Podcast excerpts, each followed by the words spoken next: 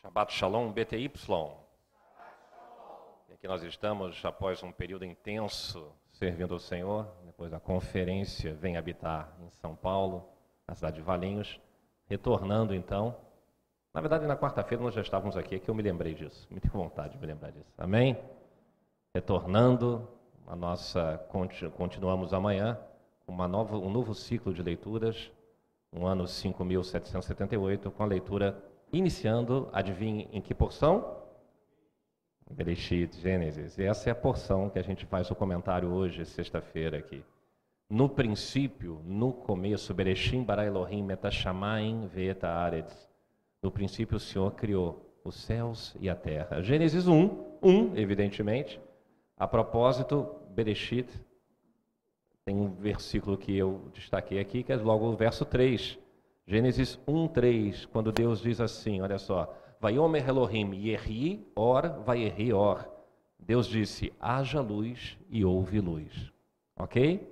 Quando Deus fala, sacramentado está. Deus não desperdiça palavras. Deus, quando fala, ele decreta. No verso seguinte, Gênesis 1, 4, diz assim: Vaiar Elohim etaor kitov, vaiavdel Elohim ben naor uven arosher. Ou seja, Deus viu que a luz era tov, que a luz era boa, e separou a luz das trevas. Mesmo que você tenha ainda não desenvolvido o seu hebraico, é claro que você já percebeu que a palavra or é luz. Or é luz. E or não é um objeto. Or não é uma lanterna. Or não é um lampião. Or não é o sol. Não é uma vela. Or é luz. A luz existia antes do sol. Interessante, né?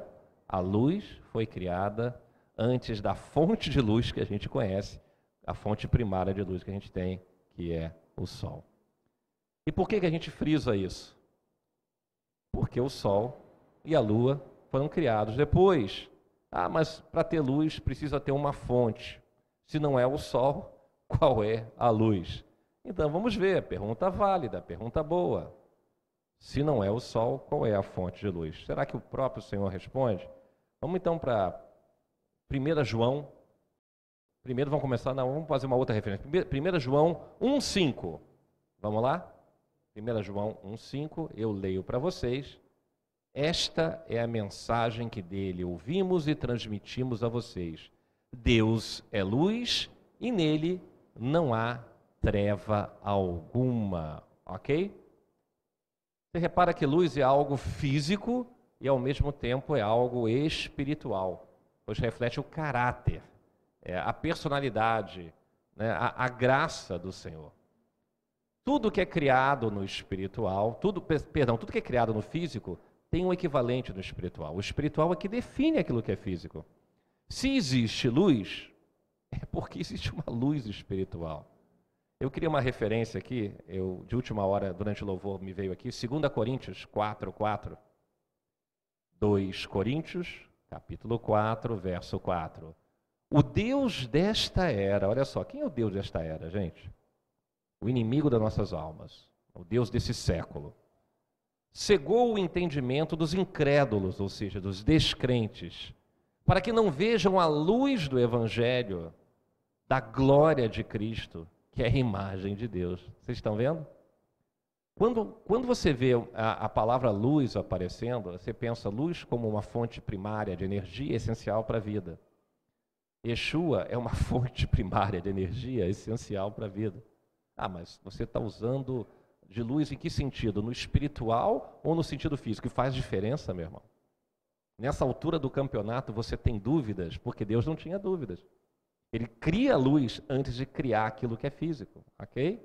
E criar a luz significa ele está nos abastecendo com toda a vida que a gente precisa. Ele já começa a mostrar que a luz existe antes daquilo que é as estrelas que estão no céu.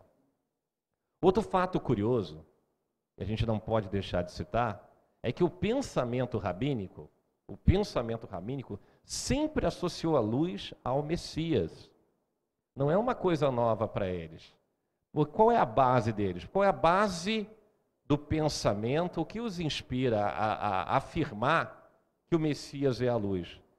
devido a duas passagens. Eu quero mostrar essas duas passagens, uma em Daniel, outra em Isaías. Vamos começar com Daniel, Daniel 2. Daniel 2, 22, e eu vou ler agora. É, falou Daniel dizendo: Seja bendito o nome de Deus, de eternidade a eternidade, porque dele são a sabedoria e a força ele muda os tempos e as estações, ele remove os reis, ele estabelece os reis, ele dá sabedoria aos sábios, conhecimento aos entendidos, ele revela o profundo, ele revela o escondido, ele conhece o que está em trevas e com ele habita a luz. Foi essa passagem que eu botei? Foi, né? Ele revela o profundo, o escondido, conhece o que está em trevas e com ele mora a luz.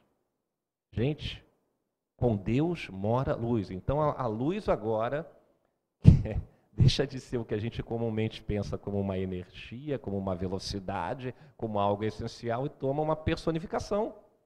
Não é isso? E os rabinos entendiam isso. E para confirmar e reiterar isso, tem uma segunda passagem em Isaías 60, do verso 1 ao verso 3. Vamos ver?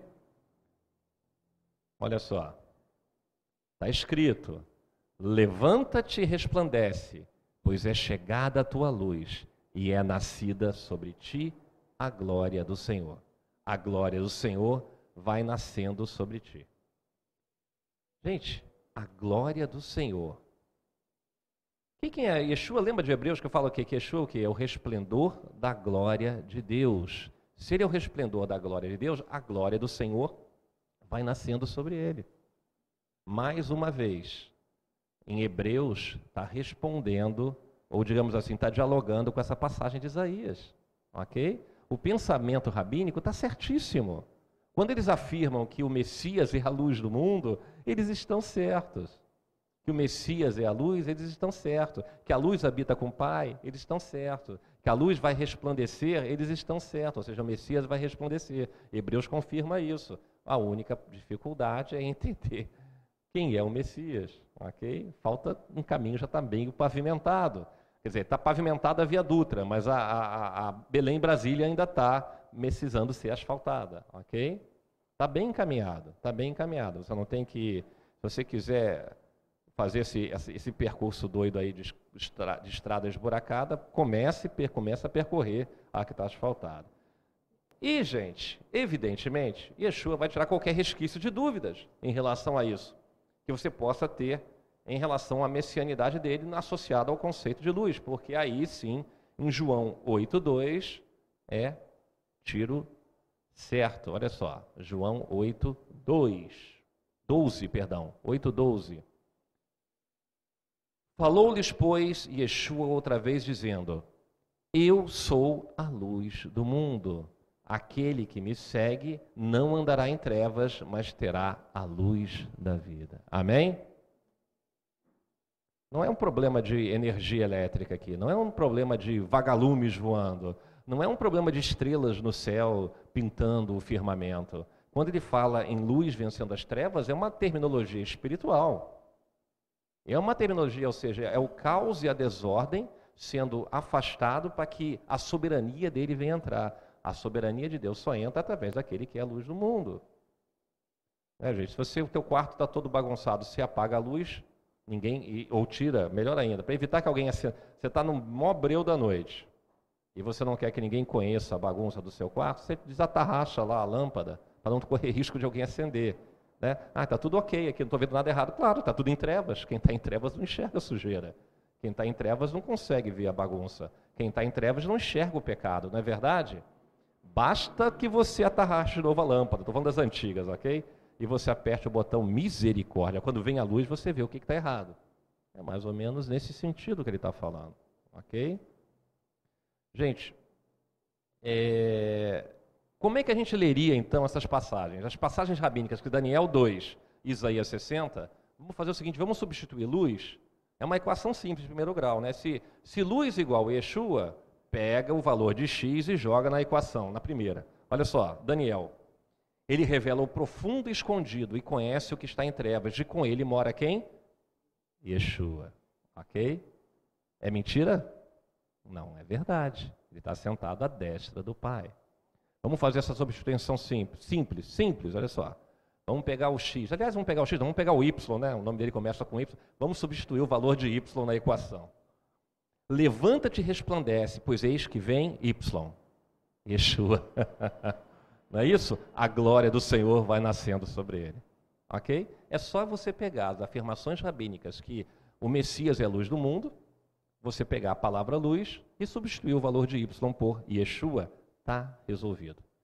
E outra coisa que a gente precisa dizer aqui, não pode deixar de, de dizer, é que luz não é uma coisa mais ou menos, não, tá bom? Ah, tá legal, é uma lâmpada de 60 watts. Não é, não é nada disso que está falando. Luz é algo bom, reflete a justiça de Deus e sustenta a vida. Por isso, a gente leu aqui em Gênesis, né, e Deus viu que a luz era boa, ok? Tem uma outra referência de última hora que eu estava vendo. Bota para mim, por favor, Mateus 5,14.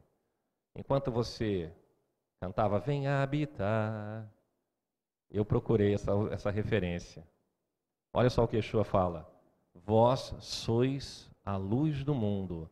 Não se pode esconder uma cidade situada sobre um monte. Gente, isso é extremamente sério. Eu poderia até ter tomado tomar um outro rumo para essa pregação de hoje, porque o que você percebe é que a gente, a gente resplandece. Resplandecer não é exatamente ser uma fonte primária. A lua não emite luz, mas ela reflete a luz do sol, não é isso? lua nova, lua cheia. Vocês aprenderam tudo isso direitinho. Agora, uma cidade situada sobre o monte, todo mundo vê. Se ele diz que nós somos a luz do mundo, no mundo espiritual a luz existe. Você está entendendo o que eu quis dizer? Em outras palavras, o capiroto enxerga a luz em você. E isso não é mentira. Por que, que não é mentira? Quando Moisés voltou do alto do Monte Sinais, após o recebimento das tábuas da lei, o que, que aconteceu com ele? Ele resplandecia, não é? Quando houve a transfiguração de Yeshua e apareceu ali, se não me engano, Elias, apareceu Moisés e Pedro, e agora, o que, que eu faço? Eu tenho que fazer uma tenda para eles. Ele teve uma visão da glória. Na glória nós somos seres de luz, gente. Seríssimo o que eu estou falando. Né? Não é que você é um holofote ambulante, é que as trevas não suportam a luz.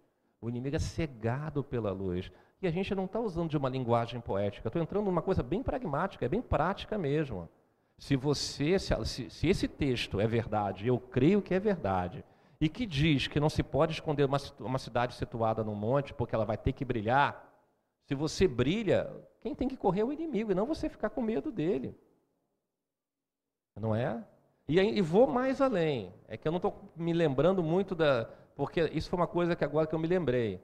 Eu acredito que a gente vai, a gente vai ser meio technicolor mesmo, entendeu? Vamos brilhar em várias luzes. Os anjos não. Se vocês já tiveram visão de anjo, eu não sei se vocês já tiveram.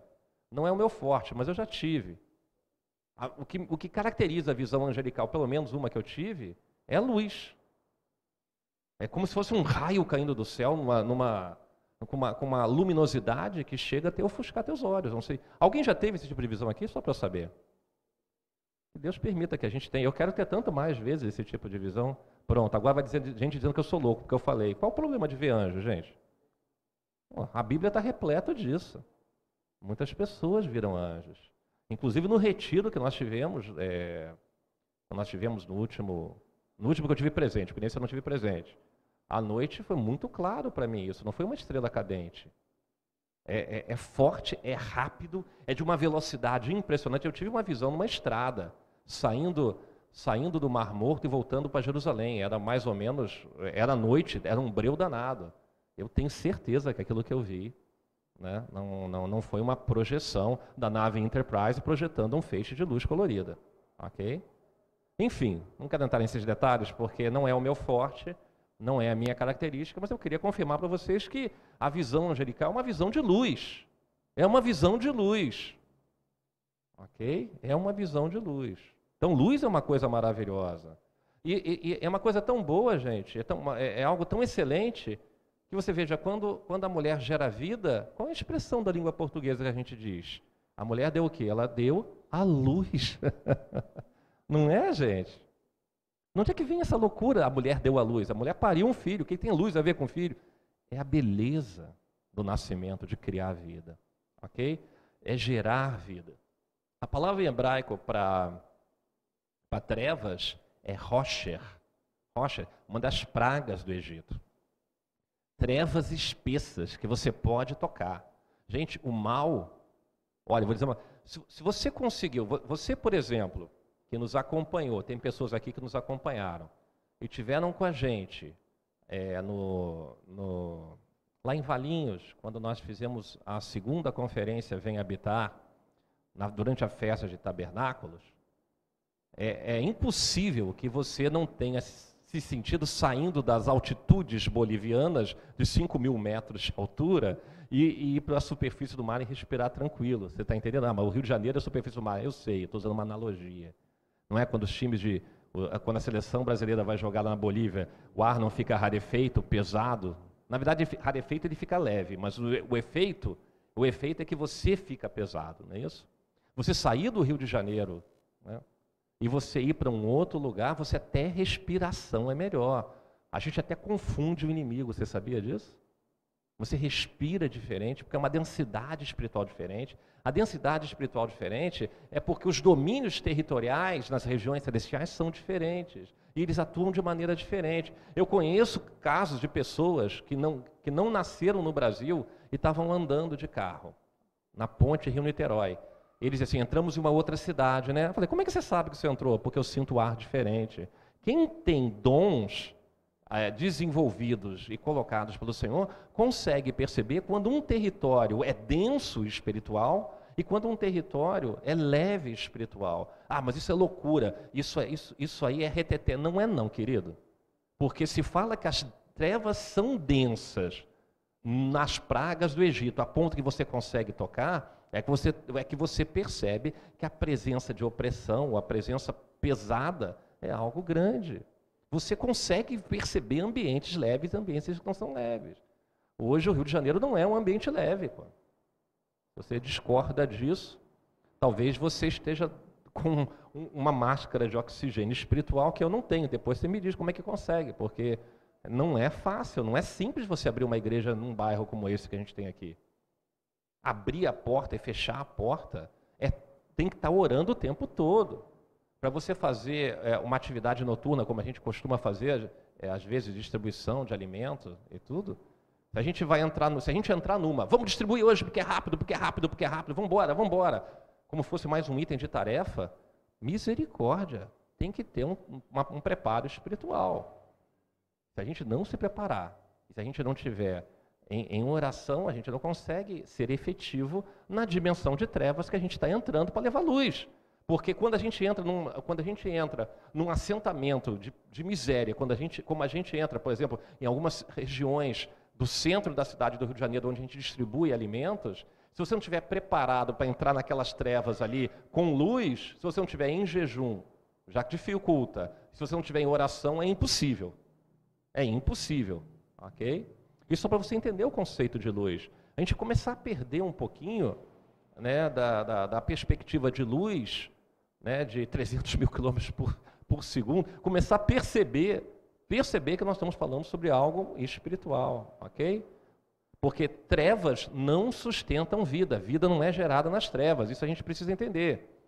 Estar em trevas é estar em miséria. Estar em trevas é também estar em ignorância. Estar em trevas é se aproximar da morte e da destruição. Quem vive entrevado vive preso na miséria, na ignorância e, pré, e próximo da morte, gente. Ok? Trevas têm uma conotação negativa porque não refletem o caráter de Deus. É por isso, se Deus é luz, trevas é a antítese, é o contrário daquilo que é Deus. O mundo físico, ele reflete algo do mundo espiritual. Isso é essencial para a gente. Se a gente não começar dessa página aqui, a gente não consegue ir para diante da vida. O mundo físico, ele reflete algo do mundo espiritual. Aliás, é, Apocalipse 22, no, é, Apocalipse no capítulo 22, perdão, fala que no final dos tempos, tudo se fará novo, pois não existirá mais trevas, é o que o Senhor fala. Exatamente como no princípio. Exatamente como no princípio, porque trevas é uma coisa e sombra é outra. A gente, pensa, a gente fala assim, palavra, que ambiente sombrio. Ok, se você está usando isso como adjetivo, eu posso até entender, mas sombra é uma coisa e treva é outra. Completamente diferente. A sombra é o esboço de algo real. As, as arquitetas e os arquitetos aqui que me, que me corrijam se eu estiver errado. Porque a, até o, a sombra é uma projeção. Você aprende a fazer. A primeira coisa, você, em geometria descritiva, você aprende a projetar. Você faz a sombra no sentido de que você, você entende que sombra é algo real, não é uma ilusão de ótica. Tem detalhes. Tem até detalhes. Agora, não tem a perfeição das coisas que você precisa enxergar é, é sólidas. Você está entendendo? É só uma projeção.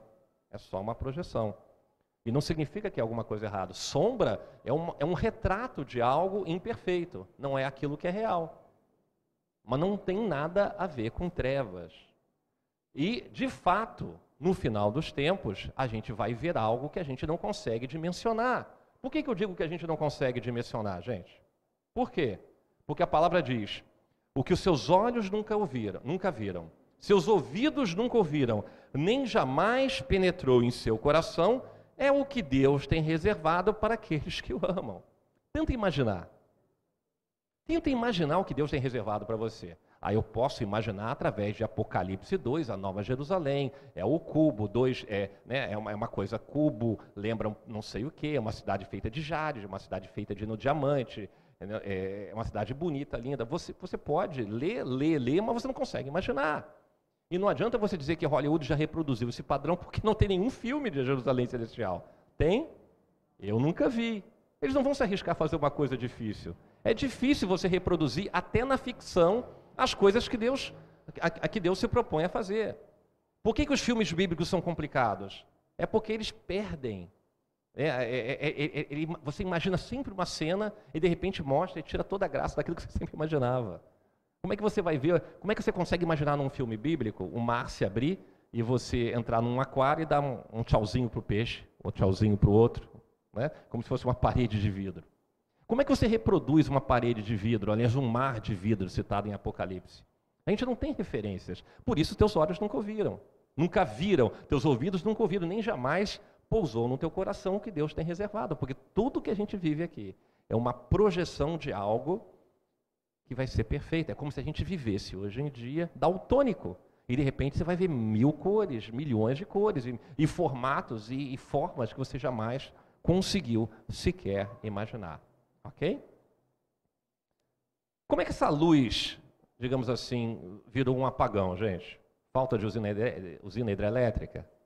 Apagão, tem, você, você, paga uma taxa de energia hoje na sua conta da Light, aqui no Rio de Janeiro. Não sei qual é o fornecedor de luz que você tem no estado de você, que você está nos assistindo. Que eles botaram agora um código de luz, é, código vermelho, código não sei o que, código de cores, porque o consumo é muito grande e o Brasil está em, quem diria, a, né? é a coisa até impressionante, né, meu caríssimo engenheiro? A maior reserva, né? Como é que se fala? Hidrográfica? É assim que se fala? Hidro, alguma coisa? Eu não sei a palavra. Bom, o país no mundo que tem a maior quantidade de rios, ele tem dificuldade hoje em dia né, de, de gerar energia. Gerar energia.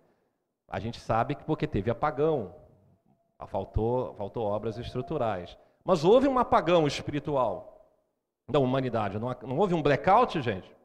Claro que houve. E esse blackout a gente sabe que foi a desobediência.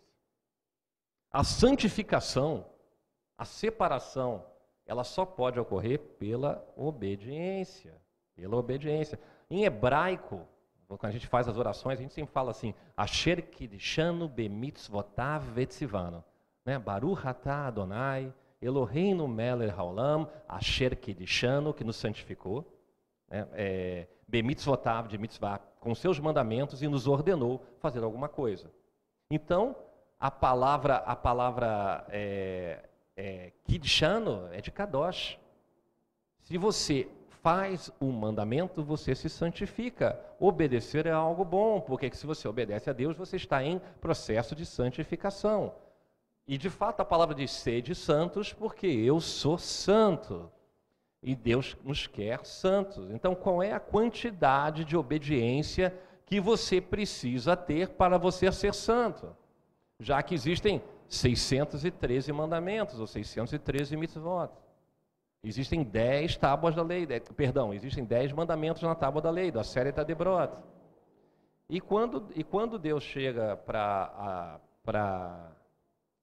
conversar lá com o casal original, ele deu, ele deu praticamente um mandamento negativo apenas. Ele disse: Ó, naquela árvore ali, do bem e do mal, não coma. Um mandamento. O que, que eles fizeram? Com um mandamento desobedeceram. E você ainda está preocupado em guardar 613? A nossa tendência é de não santificação. Você está entendendo? Deus quer uma obediência. O caso de Adão e Eva, é, um preceito negativo, ou seja, não faça, foi dado a eles. Eles desobedeceram. O Senhor nos quer o quê? Em obediência voluntária. Voluntária. Já que é Bereshit, já que é Gênesis, a gente tem que lembrar que, de fato, essa árvore que era proibida o consumo, comer o fruto dela, Deus não colocou num lugar inatingível. Não, Deus não colocou com fosso. Né? Você, você lembra como eram os castelos medievais, como é que eram?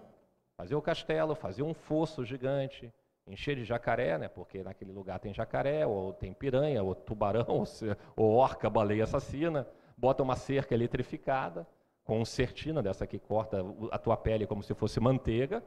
Não é isso? E Deus disse assim: Ó, vou guardar essa árvore, vou botar aqui 3 mil volts. Ai de você se você entrar lá. Mas Deus não fez isso. Porque ele poderia, ele poderia obrigar a obediência, ele não obrigou a obediência. Ou seja, a obediência é o quê? É algo que tem que ser voluntário. Né? Imagina, Deus não precisaria de uma empresa de segurança 24 horas monitorando por satélite e dizendo bip, bip, bip, bip, bip, bip, bip, bip, opa, serpente chega junto, serpente chega junto de Eva. Eva se aproxima da árvore. Alô todos os carros, alô todos os carros, para essa mulher, para essa mulher. Deus precisava fazer isso? Deus não está preocupado em, em, em, frear ela. Se ele quisesse frear ela, dá licença, aqui deixa eu pegar um raio, um trovão, bum. Eva, você dançou, vou mandar a segunda Eva. Não foi assim que Deus age. Como é que Deus age? Ele quer obediência o quê? Voluntária. Voluntária. Ok? E por causa disso, porque a cobra chegou toda cheia de graça, serpenteando, alegre e saltitante, né, com uma incrível capacidade de persuasão, deveria ser um desses partidos políticos que existia naquela época, Eva acabou comendo o fruto proibido. A serpente, portanto, ela mostra a sua verdadeira faceta, que é o fato dela ser o príncipe desse mundo. E sempre que você tenta viver pelo princípio da palavra, você inevitavelmente entrará em conflito com o príncipe desse mundo. E se você entra em conflito com o príncipe desse mundo, você está contra o mundo, e o mundo te odeia. Você está entendendo? Enquanto nós estamos aqui guardando o Shabat, nós estamos aqui é, falando das festas do Senhor, nós estamos aqui buscando santidade, nós estamos aqui buscando o caráter de Deus, buscando arrependimento, fazendo coisas que agradam a Deus. Quando você faz algo que agrada a Deus, em geral, você pode ter certeza que você vai ter é, uma retaliação desse mundo, porque existe um conflito de interesses. É isso que acontece inevitavelmente tem um conflito com o mundo, então há um conflito de interesses. Então, qual é a obediência? Qual é o padrão? A obediência padrão que você tem que ter é a obediência padrão Yeshua, ok? Obediência de renúncia, obediência de morte da nossa própria vontade. E se a nossa própria vontade morre, precisa nascer uma outra vontade. Não tem como você viver para Yeshua sem morrer da tua vontade e sem você morrer para esse mundo. É um conflito de interesses, não conseguem coexistir. Ah, eu quero viajar, eu quero ir para a Ilha de Caras, eu quero ir para Nova York, eu quero ir para Las Vegas, tentar jogar blackjack, jogar na roleta. Gente, se o teu objetivo de vida é esse, você atende, você vai exatamente de colisão aos preceitos do Senhor, porque não é isso que ele espera de você. Ele espera que você seja um semeador de luz e não que você seja um semeador de trevas. Ok? É, ah, eu quero beber muita champanhe. Mas por que muita champanhe? Por que tem que ser a mais cara do mundo? Eu quero ter as melhores coisas do mundo. Por que, que você quer ter as melhores coisas? Que, qual a finalidade de você ter um carro se você não dá carona para quem precisa? Fala para mim, gente. Ah, mas Deus me deu o carro, então eu, eu se Deus te deu o carro, é para ser uma forma de transporte. Tem alguém do teu lado que precisa de uma carona, dê a carona para ela, você está entendendo? É, pensa nisso. Se você tem dois casacos, né? Você vai deixar um, você vai deixar um para quê? Para pegar mofo?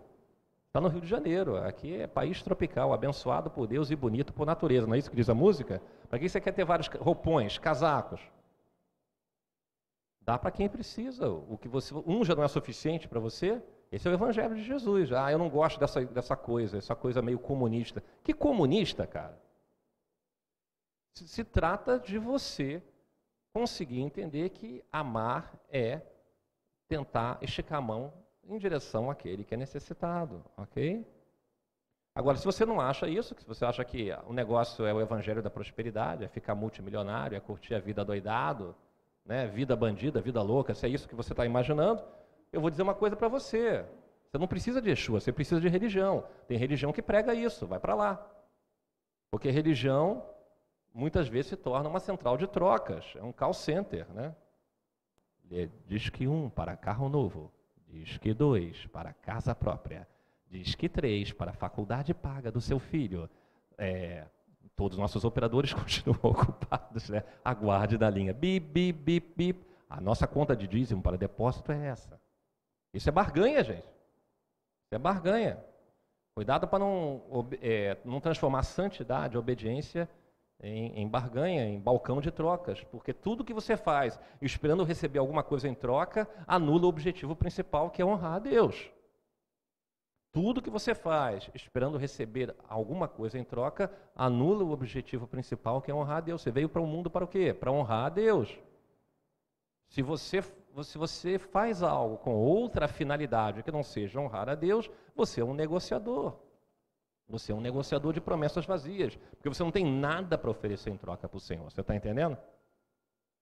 Então, veio a serpente, ela, ela entra no meio desse sistema, porque relacionamentos precisam ser testados e ela vai ser utilizada também para testar relacionamentos. E assim surge uma nova espécie humana. E essa nova, é, essa nova espécie humana, ela, ela se dá muito bem com Babel, você está entendendo? É, um, é o homem de Babel, não tem o homem de Neandertal que você aprendeu na escola? O homem de Neandertal, esquece o homem de Neandertal, esquece o homem de Babel. Né? O homem que não quer ficar na jurisdição de Deus. O homem que não aceita a jurisdição de Deus. Toda vez que você, é, é, é, que você fica em dúvida entre agradar a Deus e agradar o mundo dessa espécie humana, né, é, você fica em dúvida ainda e você acaba agradando o mundo, significa que você preferiu virar as costas para Deus. É mais ou menos isso. Por isso Deus espera da gente maturidade. Discernir aquilo que é prioritário, discernir aquilo que é importante. Muito bem? De onde é que a gente tirou isso? Vamos para as referências. Sem referência a gente consegue entender as coisas. 1 João 2, de 15 a 17. 1 João 2, de 15 a 17. Olha só. Não ameis o mundo, nem o que há no mundo. Se alguém ama o mundo, o amor do Pai não está nele. Porque tudo que há no mundo, a concupiscência da carne, a concupiscência dos olhos e a soberba da vida, não vem do Pai, mas sim do mundo.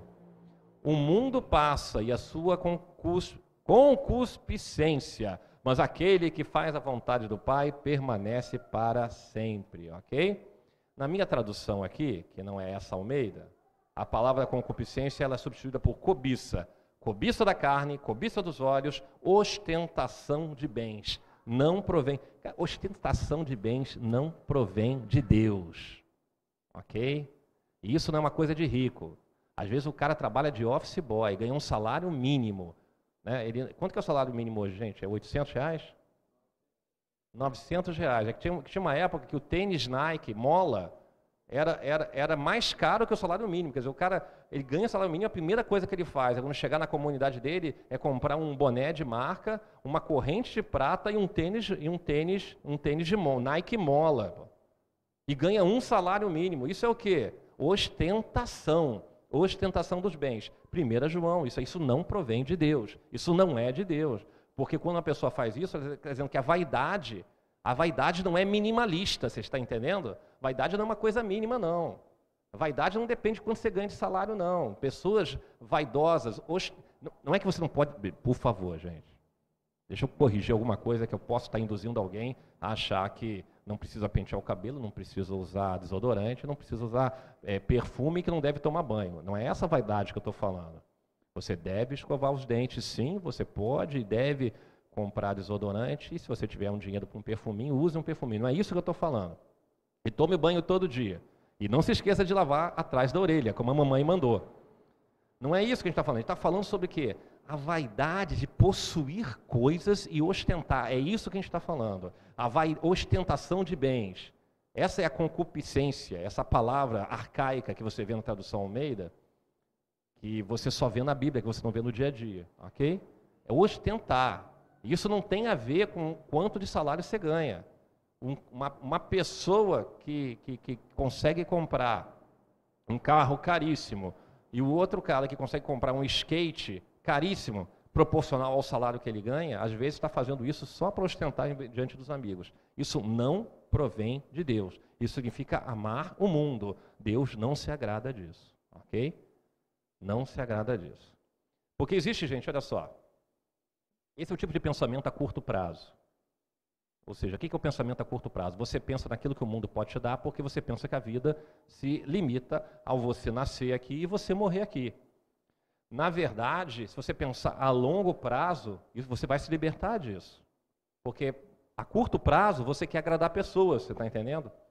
Você quer agradar pessoas, você, você quer ligar o noticiário, ver tudo que aparece na TV, quer ver o que, que é moda, quer ver o que, que é importante.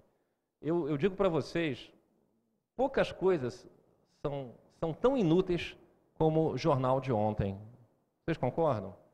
Você tem, eu, eu, eu, sei de gente que viaja, ainda é assinante de papel, jornal papel, que é essa coisa em extinção, celulose, e aí viaja e fica acumulada atrás da porta uns quatro jornais. Aí quando chega de viagem, diz assim, agora eu vou ler todos esses jornais atrasados. A velocidade que as coisas acontecem, a mudança é tão rápida. Para que, que você quer o jornal velho? Sempre tem alguém para pedir para você botar e forrar algum lugar porque tem cachorros. Ou o peixeiro que precisa, porque antigamente peixe, peixeiro, o peixeiro enrolava o peixe com um jornal velho. Não é isso? Então não serve para muita coisa. Você não tem nada mais inútil. Não tem nada mais inútil. Por que, que não é importante? É que nem papel de promoção de, é, de, de supermercado. Você vai ali ao supermercado, deixa eu ver a promoção da semana. Ih, essa aqui é da semana passada, já venceu. Então não adianta você pegar o papel de promoção do supermercado. A gente tem que tomar cuidado com essas coisas. O mundo oferece coisas, às vezes, que você acha que é mó barato, que é muito legal, que é muito bacana, mas não tem efeito algum de transformação na tua vida. E você fica preso às promoções, você fica preso ao noticiário, você fica preso a, a, a coisas que você considera que tem valor e que não tem mais valor, já deixou de ter. As coisas vão, vão caducando, vão perdendo valor, ok? Muito bem. Outra referência, Lucas 16, não sei nem por que eu falei isso, não tinha nada a ver com a palavra. Lucas 16, 15. Olha o que fala. Aquilo que tem muito valor entre os homens é detestável aos olhos de Deus. Ele lhes diz: Vocês que são os que se justificam a si mesmos aos olhos dos homens, mas Deus conhece o coração de vocês. Aquilo que tem muito valor entre os homens é detestável aos olhos de Deus. Chega a ser até engraçado, né, gente? gente tem gente que dá um valor para algumas coisas, né? Quando você valoriza demais coisas, ou situações, ou títulos, isso e você dá muito valor, isso é tão importante para você, é tão importante. Gente, coisas assim do tipo, nossa, eu estou estudando na Fundação Getúlio Vargas, estou fazendo um MBA é, no COPIAD, né? vou para São Paulo, na USP, fazer um MBA, você começa a falar, e tua vida, você sabe, aquela coisa que antes era apenas um complemento de educação, já se tornou se tornou uma coroa para você. Se tornou uma coroa. Não é que seja errado. Não, por favor, mais uma observação aqui. Quer ter uma educação complementar? Ótimo.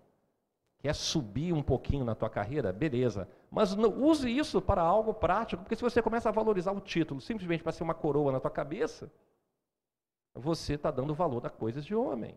E Deus não se agrada disso, é o que está escrito ali. Aquilo que tem muito valor entre os homens é detestável aos olhos de Deus. Resolvi pegar um assunto que não tinha nada a ver, tá? Que é o negócio da educação. Até educação, até educação não é utilizada por muitas pessoas com o intuito de agregar conhecimento, mas para ostentação de diplomas em parede. Por incrível que pareça, tem muita gente assim. Estou falando alguma bobagem? Se eu tivesse, me corrige. Tem gente que, que, que, que, que tem interesse em, em, em, em, em estudo, não pelo que aquilo que o estudo é capaz de mudar a vida dele para que ele venha mudar a vida dos outros, mas simplesmente por uma questão de status, ok? Então vamos lá, gente. Por isso, pessoas querem sucesso, pessoas querem fama, pessoas querem fortuna, e você vai levar o que para o túmulo? Você não vai levar absolutamente nada na eternidade, você não leva coisa alguma. É a única coisa que sobrevive é a sua dentadura, e olhe lá, tá bom? O quanto você é conhecido, quanto dinheiro você faz, tudo isso vai ser comido pelos vermes e pelas minhocas, não sobrevive nada.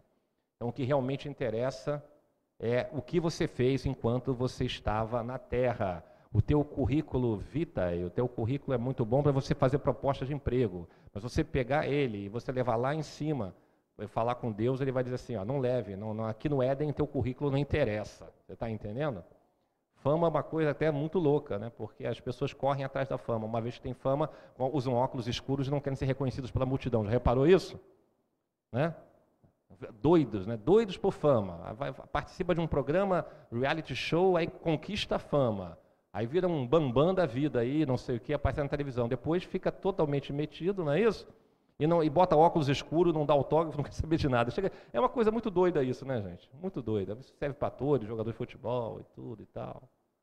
A única pessoa desse mundo, e me desculpa ter chamado de pessoa, porque eu não sei como falar de outra maneira, é, é, que, cuja, cuja fama tem que ser divulgada é o Senhor Deus, ok? Abacuque 3.2, Abacuque 3.2, rapidamente, que a gente já está terminando, Abacuque 3.2 diz o seguinte, HC, Senhor, ouvi falar da tua fama, tremo diante dos seus atos, realiza de novo em nossa época as mesmas obras e faze elas conhecidas no nosso tempo. Em tua ira, lembra-te de misericórdia. Você quer ser famoso, meu irmão? O único motivo de você querer ser famoso na vida é para que você seja um canal de divulgação da fama de Deus. Amém? Quer fama, quer sucesso, quer ser bem, quer aparecer na televisão, quer aparecer não sei aonde, quer escrever é, uma novela para sair na televisão sobre assuntos que relacionados a Deus. O único motivo de você ser famoso é você propagar a fama de Deus, a fama de Deus. E essa cultura que a gente vive, ela é capaz de fazer a gente acreditar justamente no contrário, porque faz com que você se considere a pessoa mais importante. Toda a publicidade considera você o centro do universo, tudo por você, você merece muito mais, muito mais você. Se você não tomar cuidado, você vai acreditar que a vida é sobre você. Toma cuidado sobre isso, porque você vai pensar que a vida é sobre conforto, que a vida é sobre satisfação, e você vai se dar muito mal, ok? Eva caiu, Eva caiu nessa cilada. Ela caiu nessa cilada, porque ela quis, ela quis roubar para ela algo que ela achava que Deus estava retendo. Essa é a grande realidade. O inimigo troca a etiqueta de preço das coisas, gente. A gente começa a valorizar coisas erradas. A gente não está mais grudado na eternidade, a gente está mais grudado no preço das coisas do que existe hoje no mundo. A gente acaba pagando mais por pipoca micro-ondas do que por um jantar num bom, restaurante, num bom restaurante. Vocês estão entendendo o que eu quis dizer? Você inverte as coisas, as prioridades passam a ser outras. E e, e, o fato é que, por mais que você queira ter alguma coisa, você sabe quando você vai ficar satisfeito com aquilo que você tem? No dia de São Nunca, embora não exista esse santo. Okay? Não existe esse santo chamado São Nunca. Nunca você vai ficar satisfeito com aquilo que você tem. Porque o homem é insaciável. Sabe quanto de dinheiro você precisa para ser mais feliz? Sempre mais. Quando você ganha dois mil reais, você vai dizer assim, salário pequeno. Quando você ganha quatro mil reais, você fica feliz no primeiro dia e diz, salário pequeno no mês seguinte. Aí sobe para oito, você vai ficar assim, oh, que legal, estou ganhando oito mil. Né? Você vai, com o tempo, suas despesas aumentam e você vai dizer, eu não estou satisfeito, eu queria ganhar 16. Quanto dinheiro você precisa para ser mais feliz? Sempre mais. Não existe uma, uma, um salário padrão para você ser feliz no que tange as coisas do mundo. O mundo sempre pede mais. É assim que a gente, infelizmente, acaba vivendo distorcido. A fama só pode ser para ele, o realizar só pode ser dele. Até o querer é dele, o, o, querer e o realizar é de Deus. A fama é para Ele, ok? Você tem que querer diferente. Você tem que realizar diferente. Se você ainda não quer diferente, pede a Ele que Ele vai te fazer um querer diferente. Ele começa a mudar a tua vontade. Deus é capaz de mudar a tua vontade. A única pessoa do mundo que você tem que agradar é Deus. O resto é, é negociável. Você está entendendo? O resto é negociável, porque quem vai determinar onde você vai passar o resto da tua vida é Deus. Os outros não determinam onde você vai passar o resto da tua vida. De verdade, Jó, é, e agora não sei se é Jó ou João, não sei a referência que eu botei. Vamos, vamos pensar que é João. João 5,30, vamos lá? Isso que dá, Eduardo, fazer rápido a coisa. João 5,30.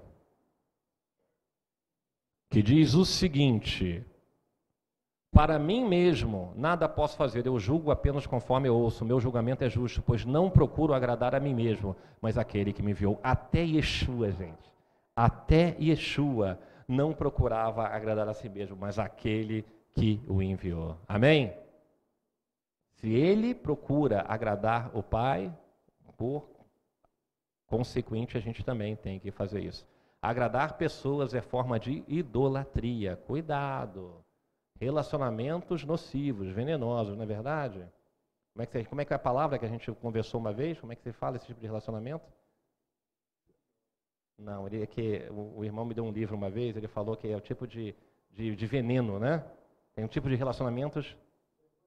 Ver, isso, vergonhas tóxicas. Uau, que palavreado bonito, sofisticado, rebuscado.